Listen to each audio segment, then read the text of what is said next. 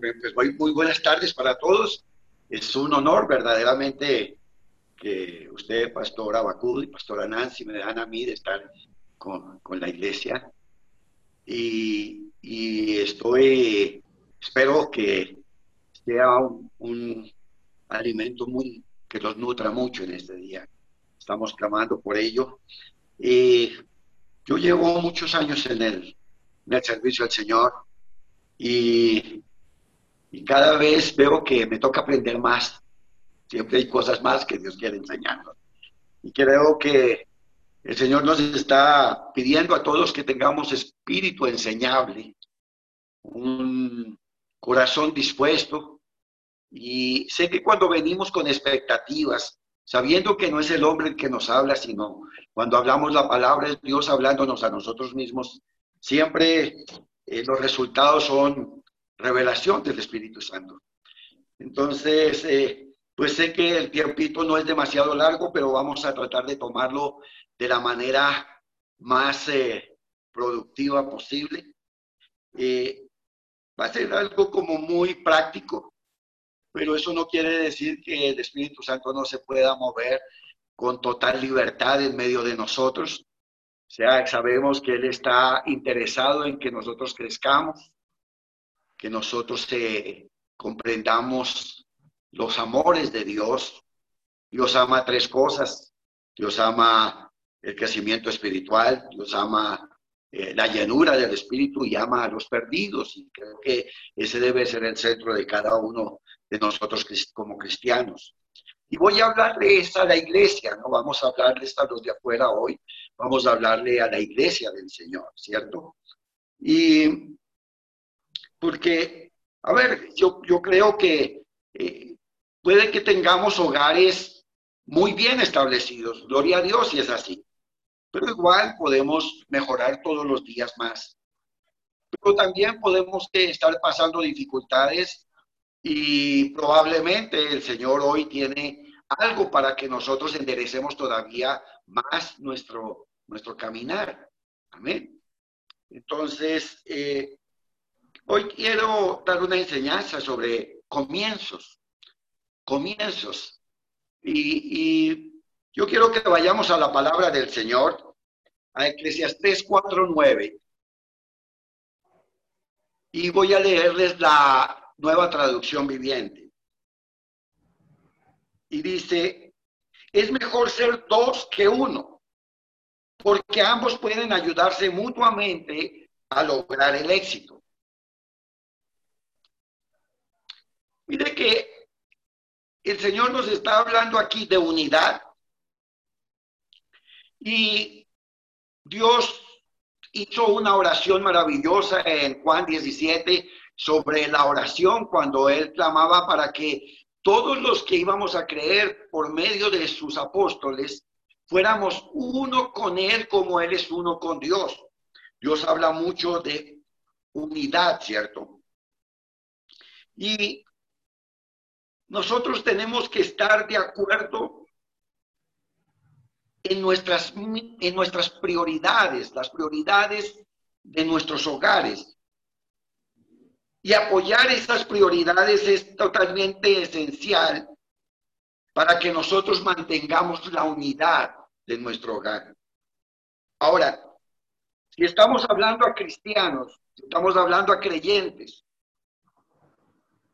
Nuestras prioridades están dictadas por nuestra mayor meta. ¿Cuál es la mayor meta de un cristiano? La mayor meta de un cristiano es conocer y revelar el amor de Dios. Esa es la mayor meta de cada uno de nosotros. Conocer y revelar el amor de Dios. Entonces vemos que como eso es una misión que todo creyente comparte o no. Es algo que podemos compartir totalmente todos nosotros.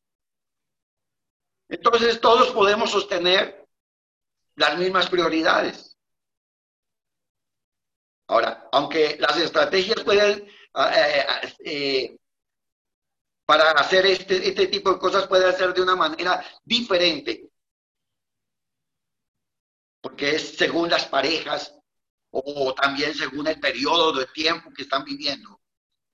Yo quiero en esta mañana proponerles algo muy práctico, que podamos ver nuestras prioridades de la siguiente manera. Vamos a verlo un poquito, no vamos a ver muy profundo muchas cosas, pero vamos a hacer un poco, mirando con claridad muchas cosas que el Señor nos ha mandado hacer. La primera prioridad de nosotros es Dios. Ahora, Dios no es realmente primero. Dios está por encima de los demás, de todo lo demás. Dios está por encima de todo. Y la relación que nosotros tenemos con Dios es esencial para el éxito que nosotros tengamos.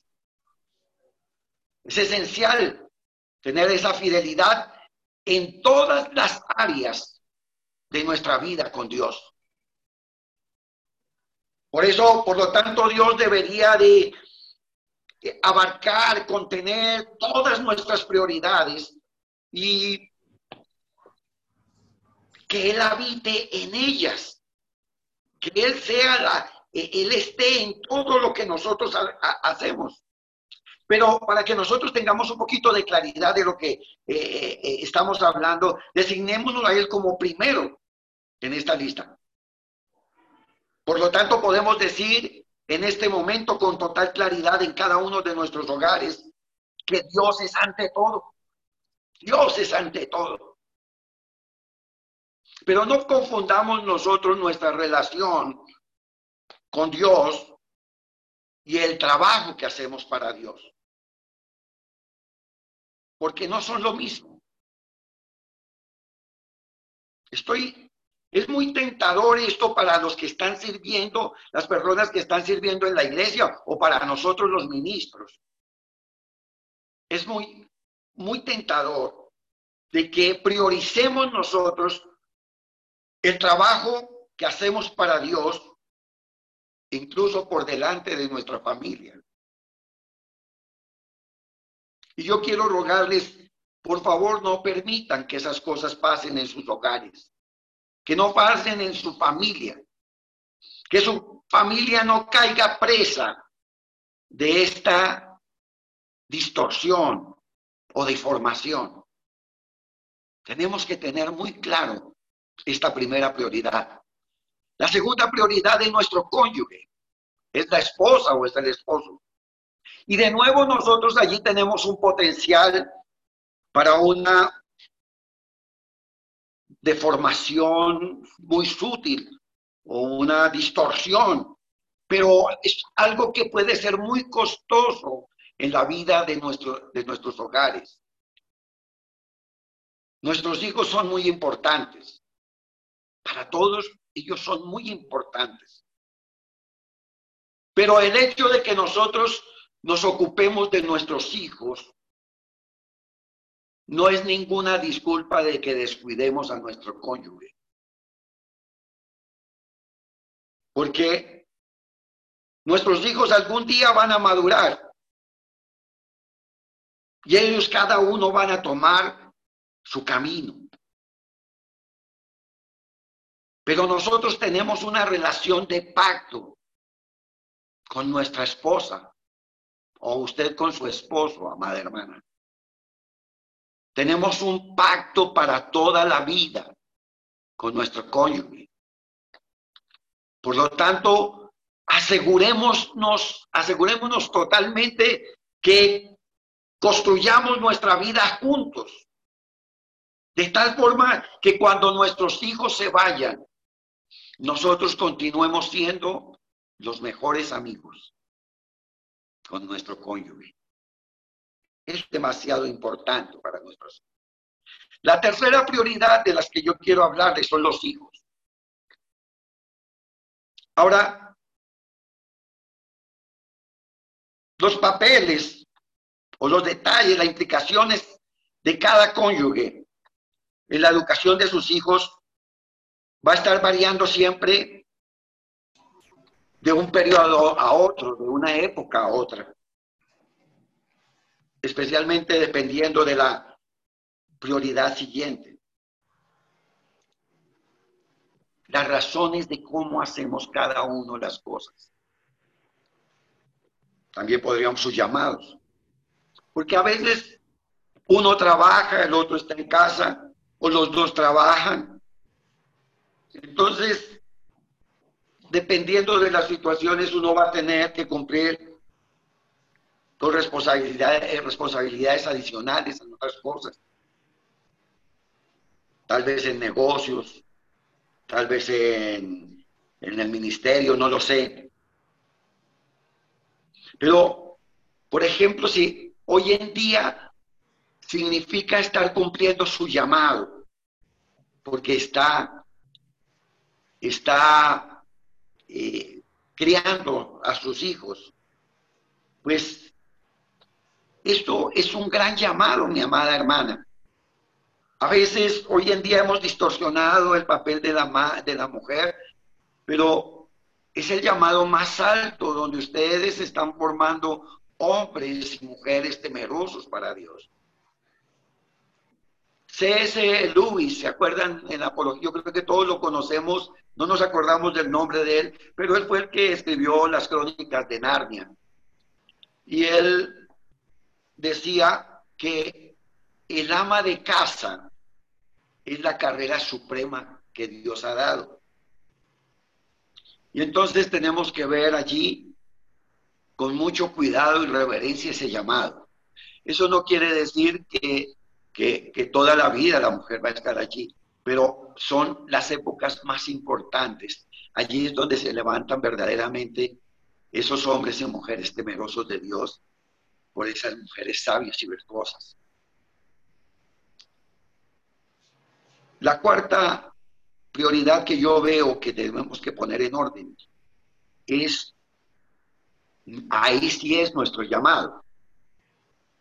Pero no el llamado, no estamos aquí espiritualizando muchas cosas, sino ese llamado que incluye todo lo que hay en esta lista que acabamos de ver. Y todo lo que incluye en nuestra vida. Pero tratemos de limitarlo un poquito más eh, para que haya claridad de lo que yo quiero decirles. Cuando nos referimos a llamados,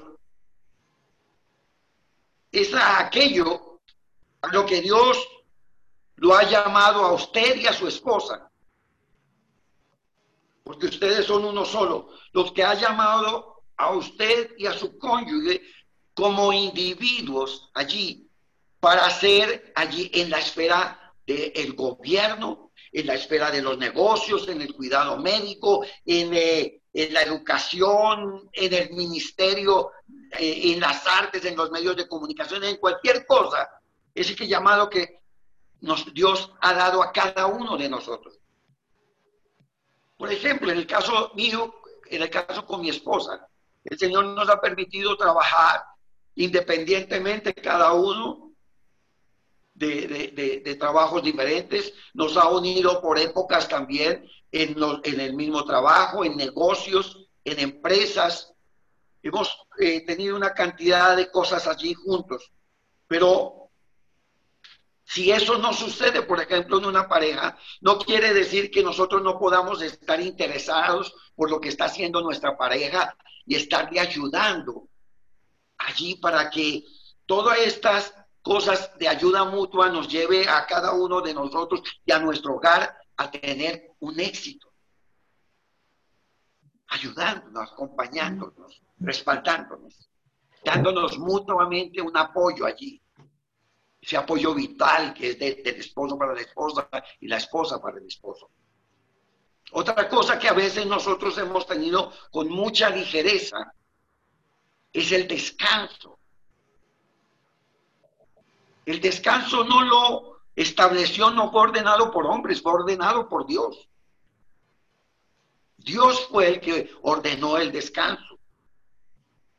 Y déjeme decirle que cuando nosotros descansamos, entonces todas las prioridades que estamos viendo aquí, todas esas prioridades florecen en nuestras vidas.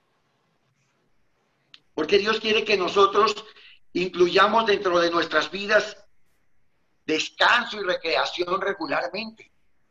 Para Dios es muy importante que lo hagamos. Y, eso no quiere decir, cuando hablamos nosotros de descanso y, y de recreación, no quiere decir de inactividad.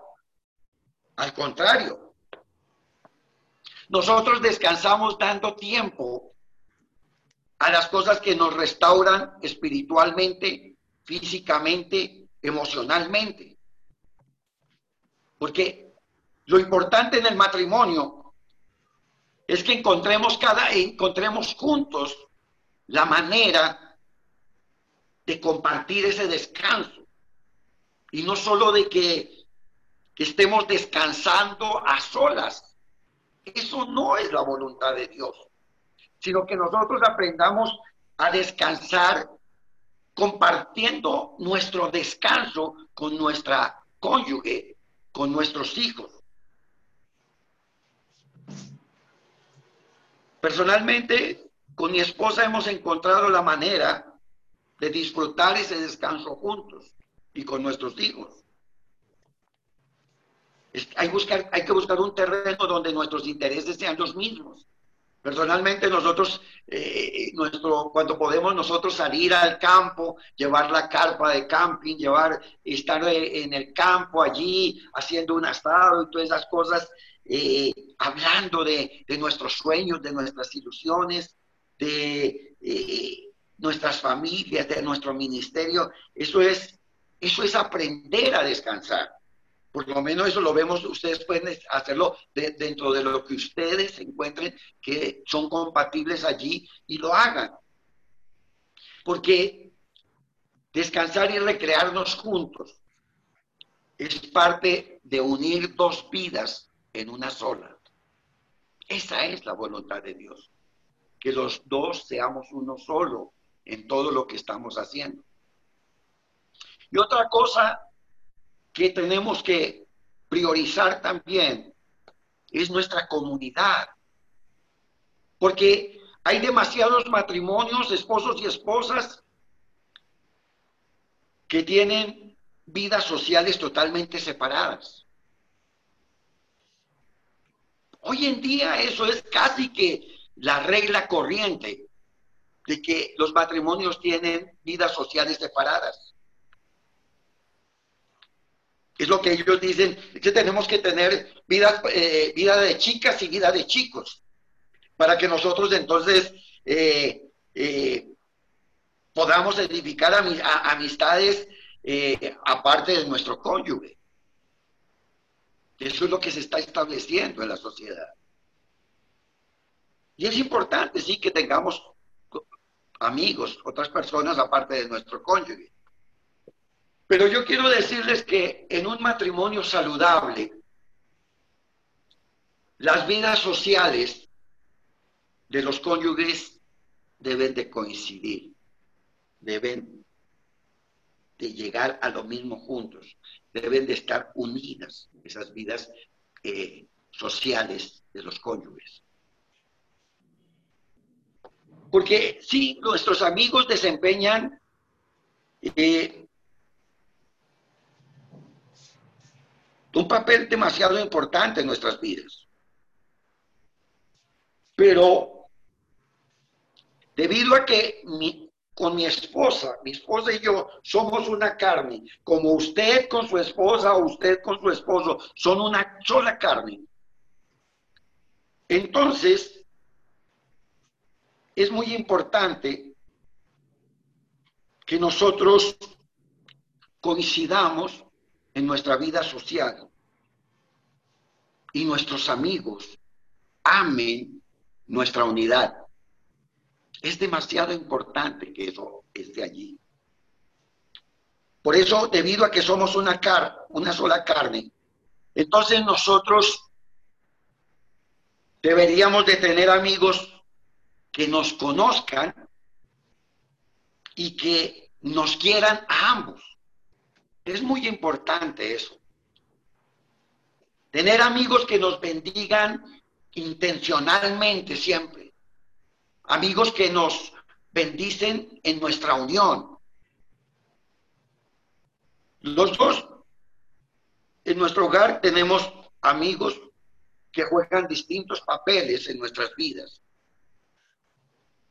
Yo tengo algunos amigos, no son muchos, pero los pocos amigos que yo tengo, con ellos puedo pasar tiempos muy sanos, puedo abrir mi corazón y, y compartir muchas cosas, mis retos, mis debilidades.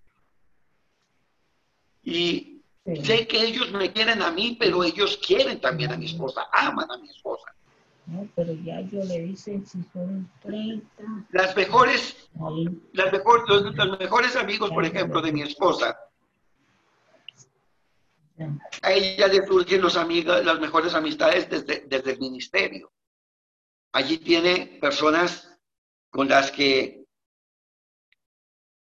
vive todo su ministerio y los retos de su ministerio, todo lo que esto conlleva, pero los amigos míos y los amigos de ella son personas que nosotros hemos aprendido a, a valorar y apreciar como si fueran oro. Son personas muy preciosas para nosotros.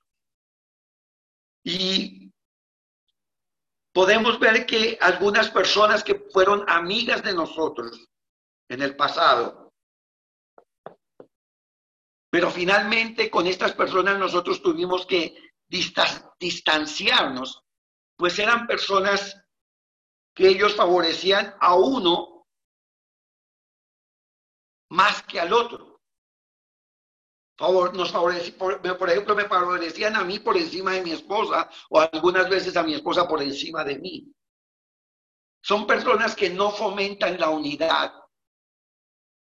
Y eso es mejor que no esté en nuestro matrimonio. Si un amigo, préstenle algo, mucha atención a esto. Si un amigo no está al lado de los dos, por favor, no se relacione con esa persona, con él o con ella. Pues inevitablemente esas personas van a crear división en la unión de su hogar. Estas son cositas simplemente prácticas que les estoy diciendo porque, a ver, si ponemos en orden nuestras cosas en nuestra casa, vamos a empezar a ver cosas maravillosas vamos a poder ver la mano gloriosa del Señor, vamos a poder ver el poder del Señor que nos lleva a crecer en el amor de Dios. La palabra del Señor dice en Colosenses 3, del 12 al 14.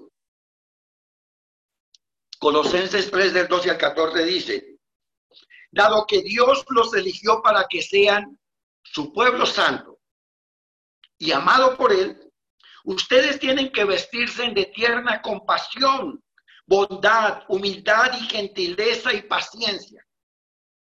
Sean comprensivos con las faltas de los demás y perdonen a todos, a todos, todo el que los ofenda. Recuerden que el Señor los perdonó a ustedes, así que ustedes deben perdonar a otros. Sobre todo, vístanse de amor lo cual nos une a todos en el perfecto, en perfecta armonía. Miren que lo que nos une en perfecta armonía a cada pareja es el amor. Pero no es ese amor fileos, es el amor ágape, el amor de Dios. El amor que, que, que no busca lo suyo, sino que da lo mejor de uno para que su compañero sea bendecido en todo. Entonces vemos que el amor es el que nos une a nosotros en armonía. Es el fundamento de la unidad.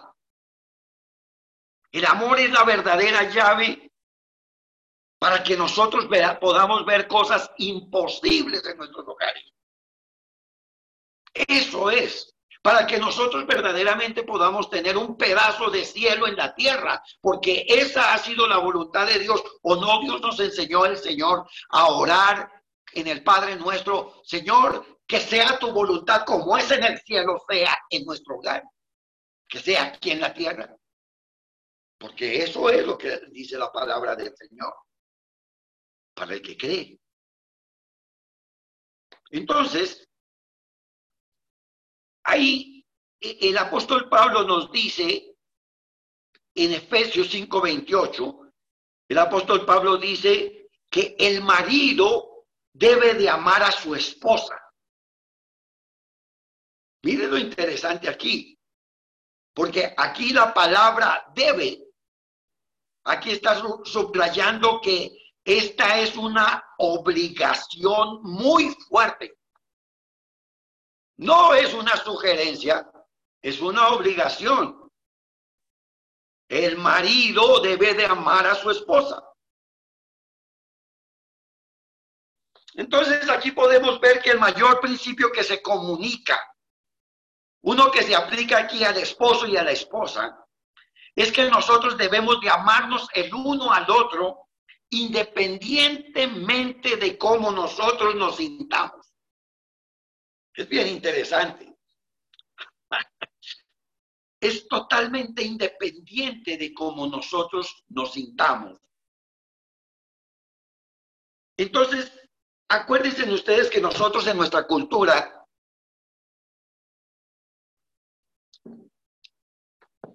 nuestra cultura representa el amor como un sentimiento.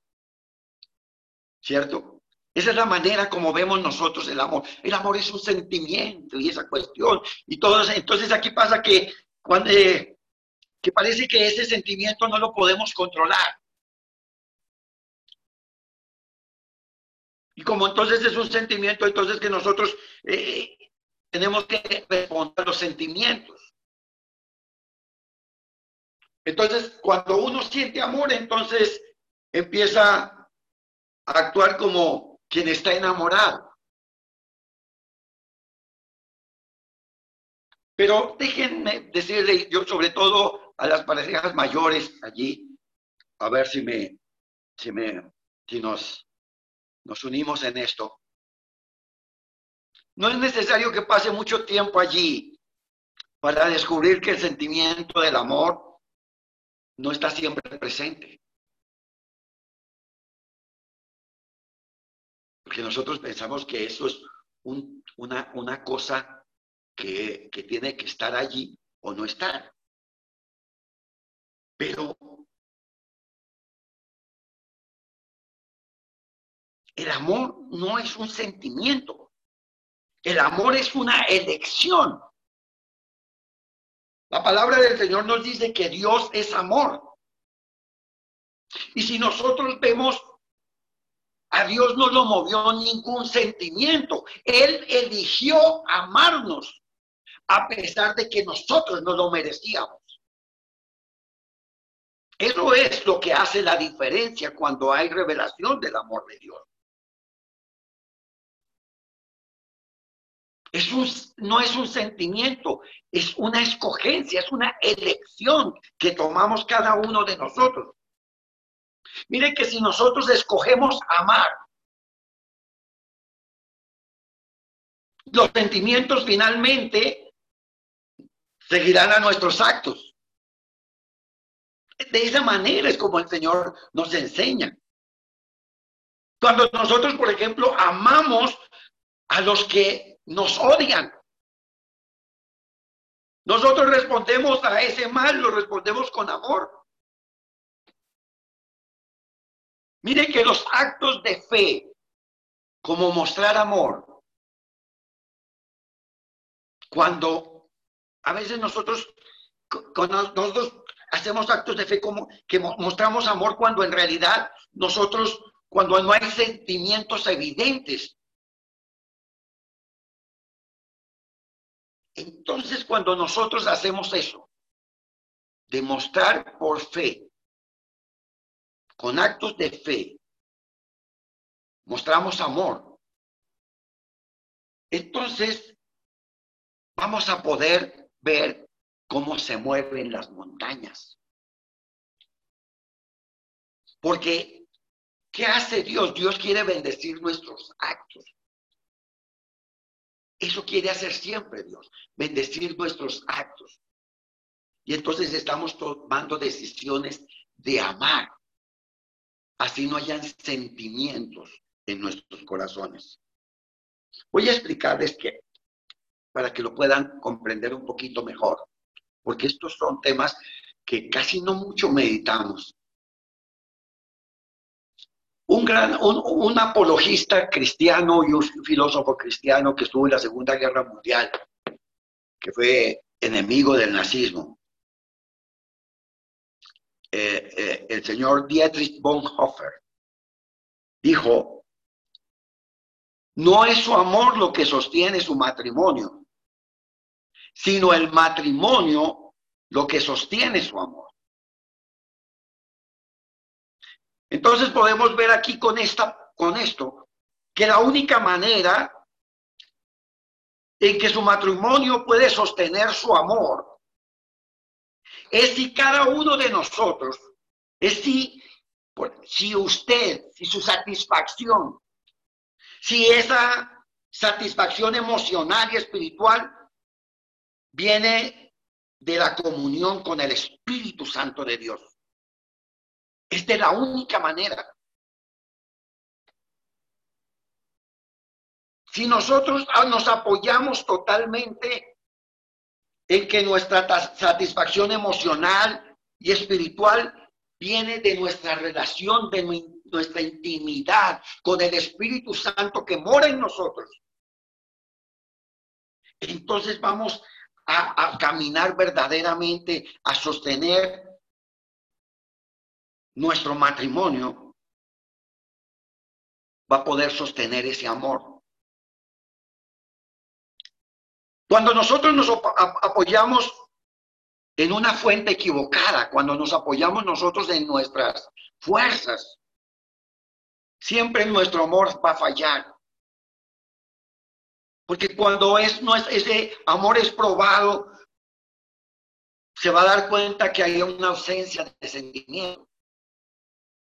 Pero cuando cada uno de nosotros estamos arraigados en el amor de Dios, estamos cimentados en el amor de Dios, nuestros actos de amor pueden mantenernos en unidad cuando nuestros sentimientos están totalmente tambaleando.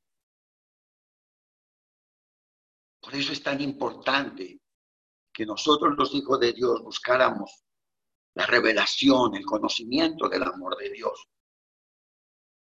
Ahora, no se equivoque, mi hermano, yo no le estoy diciendo que el matrimonio va a estar carente de sentimientos. Pero, miren lo que dijo C.S. Lewis, ¿se acuerdan? El de Narnia. Él dijo algo interesante y me gustaría que le prestaran atención a esto. Dice, la regla para todos nosotros es perfectamente sencilla. No pierda el tiempo preocupándose por si ama a su prójimo. Actúe como si lo hiciera. En cuanto hacemos eso, descubrimos uno de los más grandes secretos. Que cuando se comporta como si usted amara a alguien, usted terminará amando a esa persona de verdad. Entonces vemos que es una escogencia, es una decisión.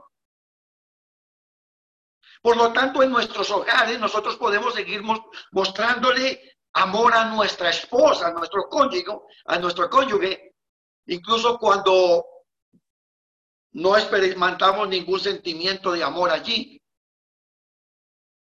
Usted puede seguir escogiendo servir celebrar y apoyar a su esposa. Pero entonces en ese momento, en ese, en ese proceder, en ese modo, cuando usted está escogiendo servir y celebrar a su esposa allí, entonces, cuando su vida se alinea con el amor, sus emociones entonces finalmente afirmarán lo que están mostrando sus actos. El amor de Dios es totalmente distinto al amor egoísta de, la pareja. Por lo tanto, prestemos de mucha atención y clamemos por la revelación del amor de Dios en nuestras vidas. Efesios 5, 26, 27. Efesios 5, 26 al 27. Dice, maridos, amad a vuestras mujeres, así como Cristo amó a la iglesia y se entregó a sí mismo por ella, para santificarla habiéndola purificado en el lavamiento del agua por la palabra, a fin de presentársela a sí mismo una iglesia gloriosa que no tuviese mancha, ni arruga, ni cosa semejante, sino que fuese santa y sin mancha. Amén. La iglesia del Señor, la iglesia de, la que habla el Señor es una iglesia santa y pura. Amén. Entonces miramos aquí que El rey Salomón dijo esto, la mujer sabia edifica su casa. Entonces, debido a que las mujeres sabias están edificando sus casas, los hombres sabios entonces edifican a sus esposas. Eso es una gran verdad. Porque cuando, si ellas están edificando y nosotros estamos edificándolas a ellas, cuando nos edificamos el uno al otro, lo que estamos mostrando allí a nuestra pareja es que nos semejan o nos estamos mostrando a Cristo formado en cada uno de nosotros. Esto es descubrir lo mejor o sacar lo mejor del uno y sacar lo mejor del otro. Descubrirlo lo mejor de Dios para nuestros matrimonios. Eso es lo que significa sacar lo mejor del uno y del otro. Es descubrir lo mejor de Dios para nuestros matrimonios. Entonces podemos ver que nuestro amor por nuestra pareja es un acto de colaboración con el cielo. Es un acuerdo con el afecto de nuestro Dios, con el amor de Dios. Yo quiero que miren algo interesante aquí, mis amados, y permita que el Espíritu Santo les toque sus corazones allí. Dios no define a su esposo o a su esposa por sus debilidades. Jamás. Dios no nos define al cónyuge o a la esposa por las debilidades. Dios nos define por su gracia y por su amor. Es su gracia y por su amor lo que nos ha definido a sus hijos. Dios siempre está hablando al, al potencial de su esposa o de su esposo. Y, el Señor está invitándolo a usted, eh, eh, hermano o hermana. El Señor está invitándolo a usted también a que usted haga lo mismo, a que usted hable del potencial, de, las fortalezas, de lo, de lo maravilloso que hay en su cónyuge. Eso es importantísimo que nosotros lo hagamos. Al igual que yo le he prestado mucho, mucha ayuda a mi esposa, que yo la, la he animado y le he ayudado a fortalecer sus debilidades, de muchas maneras, a vencer sus temores. Ella también ha hecho lo mismo conmigo.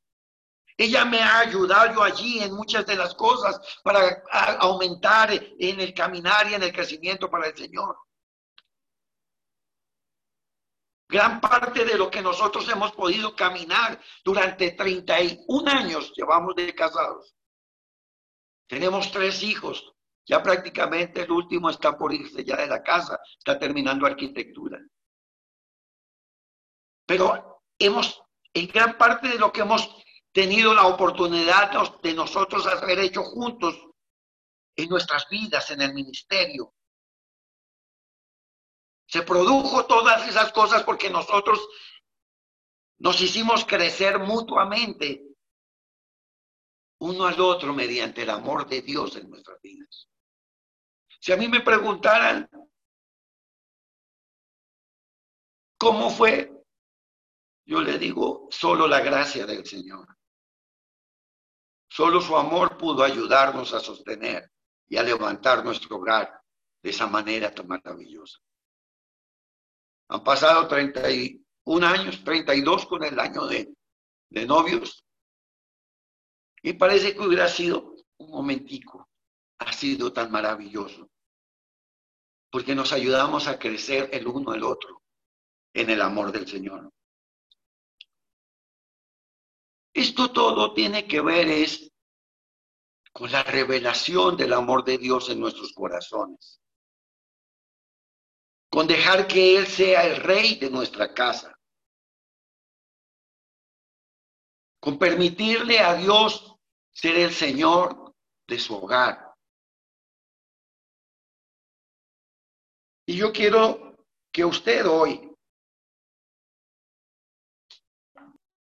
tal vez quizá usted y su esposo o su esposa no hayan aprendido a sacar lo mejor del otro todavía.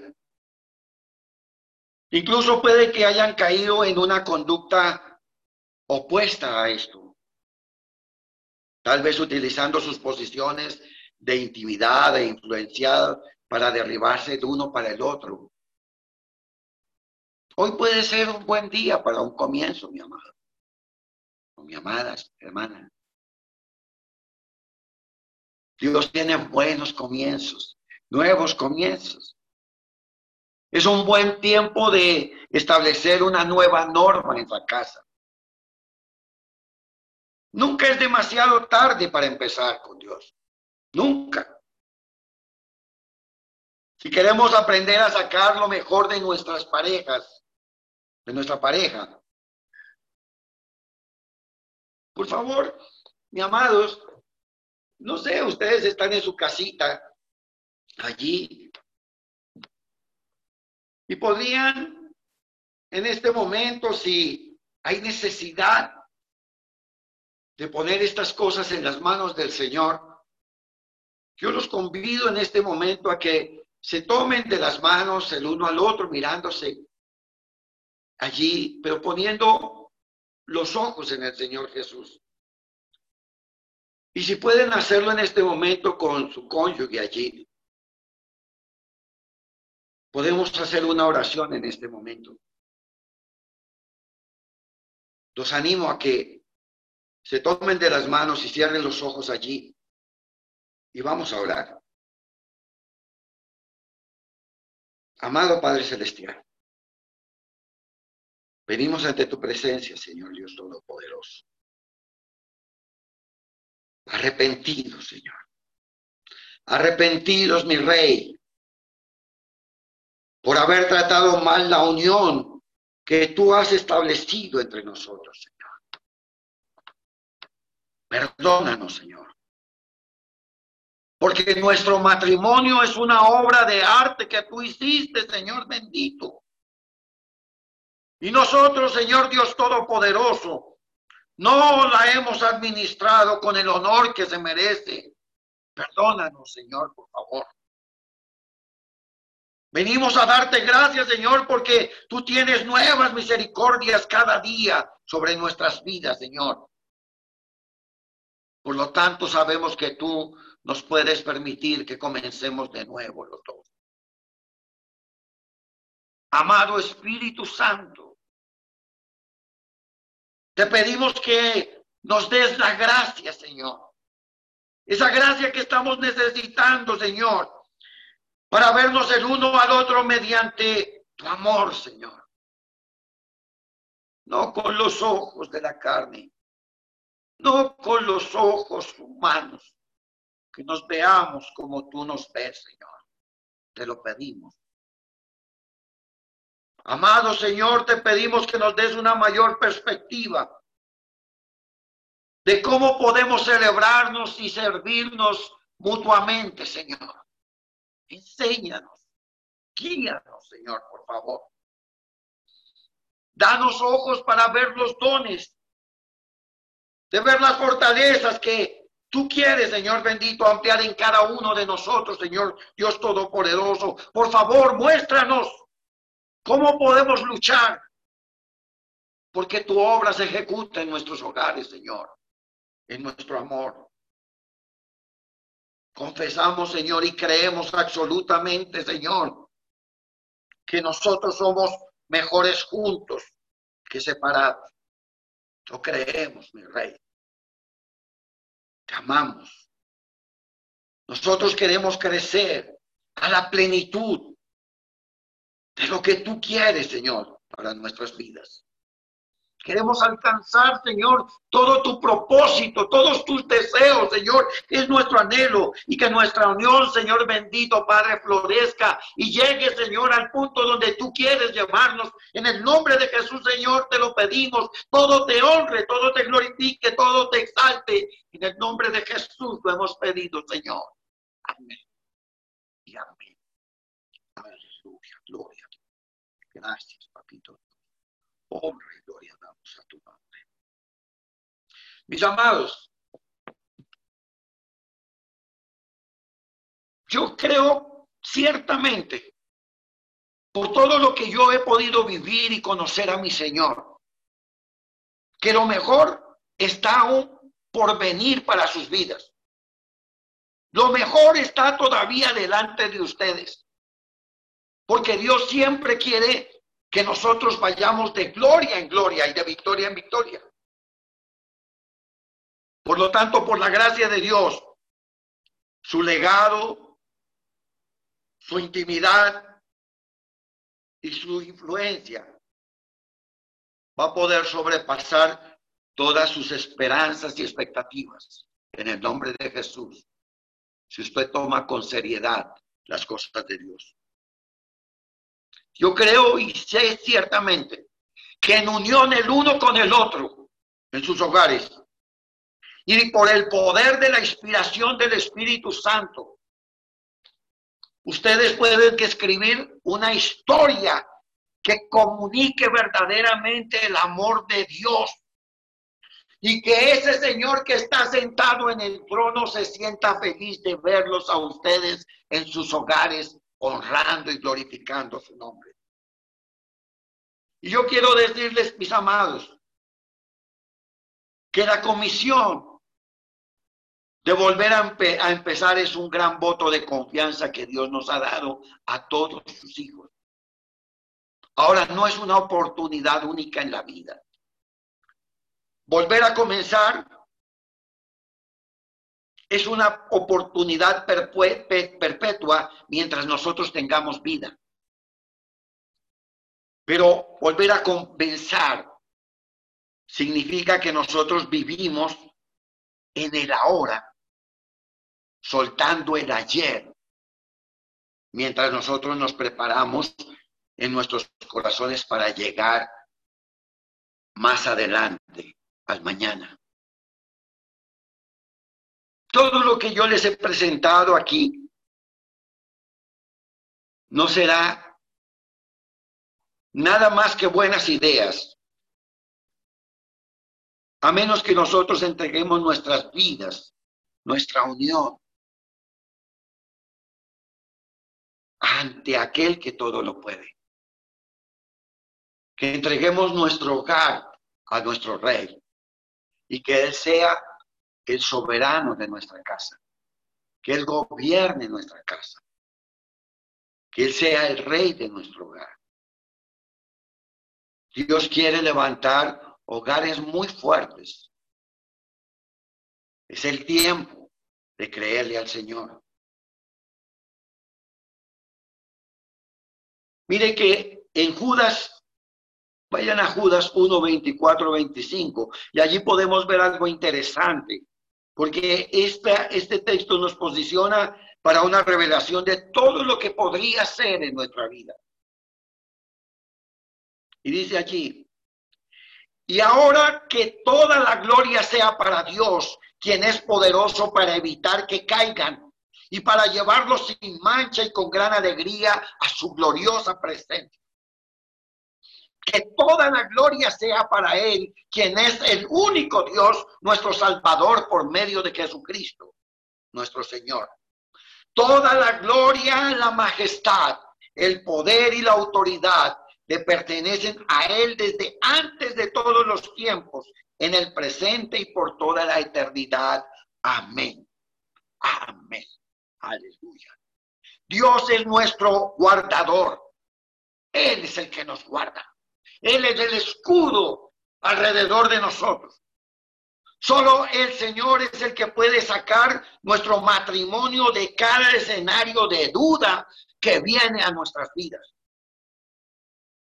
Pero mire que el Señor nos confía el gozo y la gloria del matrimonio para que nosotros podamos glorificar su nombre, exaltar su nombre. A mis amados, lo único que yo quiero dejarles allí, en sus corazones. La palabra del Señor dice que somos cartas abiertas ante el mundo. Nuestras vidas son mensajes vivos para que otros sepan que Dios vive en nosotros, para que otros observen que nosotros nos amamos y que nosotros crecemos sanamente y que caminamos en victoria. Ustedes no están solos. El Señor está con ustedes. El Espíritu Santo mora en cada uno de ustedes. Ustedes son el templo del Señor. Mi invitación en esta noche es acordarse y a desarrollar la comunión con el Espíritu Santo. Él está en ustedes y por ustedes para ayudarlos. Él ha venido a ayudarlos. Acérquense a Él. Ríndanse en operación. Ríndanse a la operación de orar en el Espíritu en sus hogares. Déjenlo ser Señor de sus vidas. Y el Espíritu Santo les revelará y les mostrará el amor de Dios que excede todo conocimiento. Y cuando ustedes lo, lo crezcan, crezcan de tal manera, Satanás no podrá nunca más volver a tomar ventajas sobre sus vidas. Ustedes son testimonios vivos de que Dios su obra poderosa a través de Jesucristo, nos libró del pecado y de la muerte. Amén. Los amamos, los bendecimos. Estamos clamando por hogares fortalecidos en el Señor, por hogares que amen al Señor. Mire que la palabra del Señor dice que Satanás está buscando como león rugiente a quien devorar. Pero a quienes es que el diablo busca a quien devorar. A estos que no han soltado sus ansiedades, a estos que andan en preocupaciones, a estos que no sueltan, no descansan en el Señor, por favor. Vayan al descanso en el Señor. Entreguen todas sus cargas todo aquello que no pueden llevar ustedes, Dios los va a ayudar y Dios los va a respaldar. Y verán que hay un pedacito de cielo guardado para cada uno de sus casas, allí, mientras el Señor Jesucristo viene por la iglesia. Los bendecimos, mis amados, y esperamos ver y escuchar de grandes cosas que haga el Señor en sus hogares.